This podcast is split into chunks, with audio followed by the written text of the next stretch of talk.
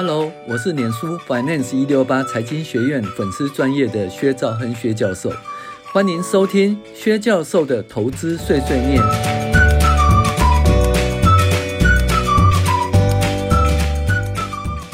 各位网友，大家好，我是薛兆恒薛教授。那我们今天来讲财报怪谈第十三集。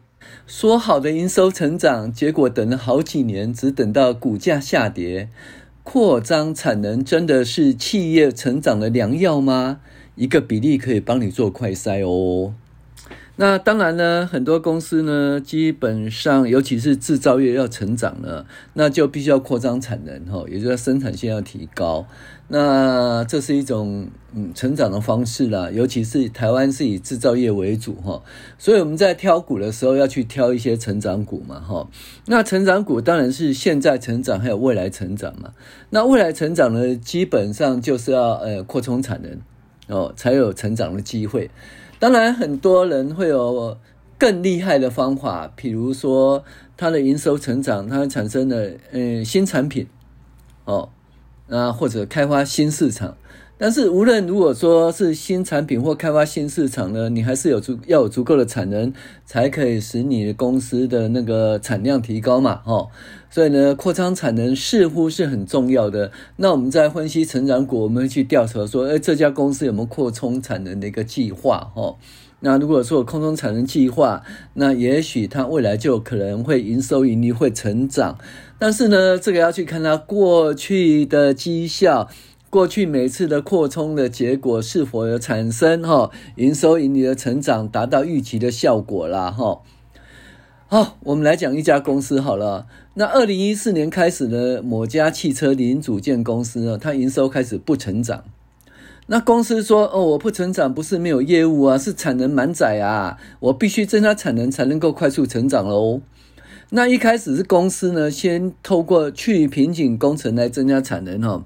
那去瓶颈工程就是说，哎，并没有说增加新的产线，而是说把一些瓶颈哈，这个就是去瓶颈。那比如说它瓶颈在某个制程呢，呃啊，这个制程呢，基本上就给它加装一台机器好啦。那这样子的话，它在这个制程呢就可以速度变快，那去瓶颈，或者说可以自动化了哈，或者是说产。才那个整个制造 layout 啊的配置哦，给它重新摆置哈，让它更有效率了哈。这是去瓶颈工程哦常用的方法。那基本上这方面的支出哈，资本支出不会很高啦。但是这只是治标之计的，没办法治本哈。于是呢，公司积极导入哈，就扩购入十一点七六万平的土地啊。嗯，是在炒土地吗？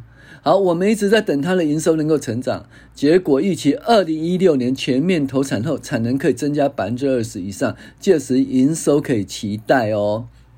哎，那到底公司有没有真正去投资呢？我们看现金流量表就看得知道了哈。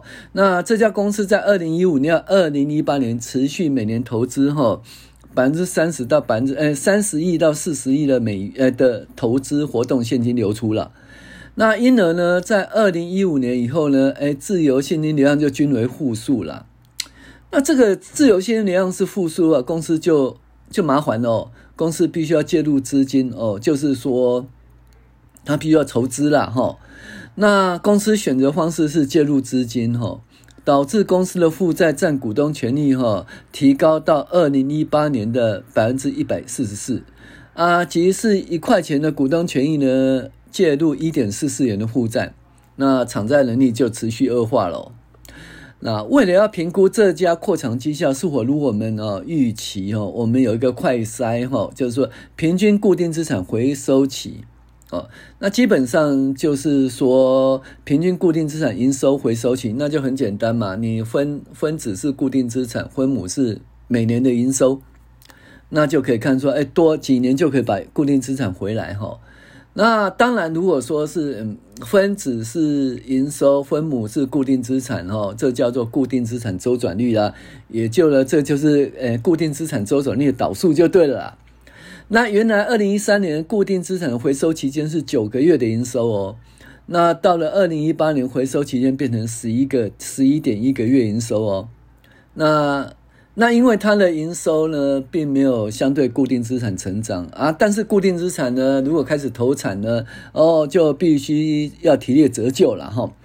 那折旧呢，就因为固定资产的增加而提高。二零一四年呢是二零三三百万元，嗯，多少？二十亿，提高到二零一八年二十五亿哈。那要看有没有赚钱，有一个。另外一个指标就是折旧占营收的比率了哈。那折旧占营收的比率呢，就从十三点八啊提高到十六。那这个东西会使毛利率减少，于是三率降低了，毛利率、营业净利率、税后净利都降低啊。那这个公司很悲惨哈。所以那公司的股价从二零一四年一百一十九元降到二零一八年的七十八哦，七十八点六元。那营收成长没有如当初预期的增加百分之二十哦，每年营收成长只有什么二点四、四点八、二点一、零点六，哇！你想想看，你投入那么多，预期营收要增加百分之二十，结果呢，你增加多少？二点四、四点八、二点一、零点六，那其实根本就不用扩厂，对不对？因为这个部分就嗯加班啊，或去瓶颈工程就可以解决了哈。